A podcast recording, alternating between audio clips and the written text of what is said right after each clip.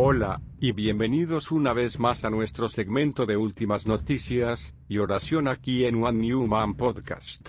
Soy David, su anfitrión, su amado hermano en Cristo Jesús, y les traigo las últimas noticias y la oración de hoy.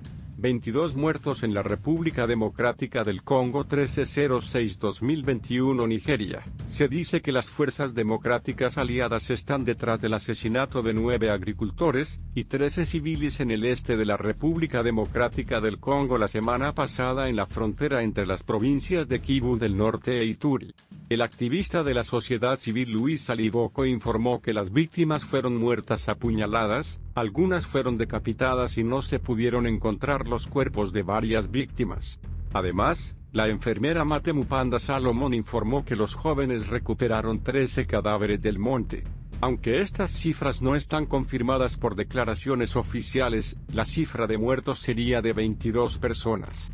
El Departamento de Estado de Estados Unidos designó recientemente a la AD como una organización terrorista extranjera y la clasificó como ISIS-DRC. El grupo tiene el objetivo principal de crear un califato islámico en África Central.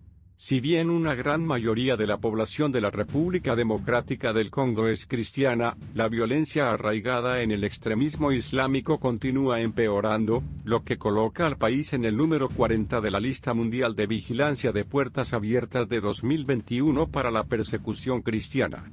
Estas comunidades predominantemente cristianas son atacadas por un grupo extremista islámico con una clara agenda expansionista islámica, declaró Iyad Hadi, portavoz de Open Doors, en referencia al grupo rebelde.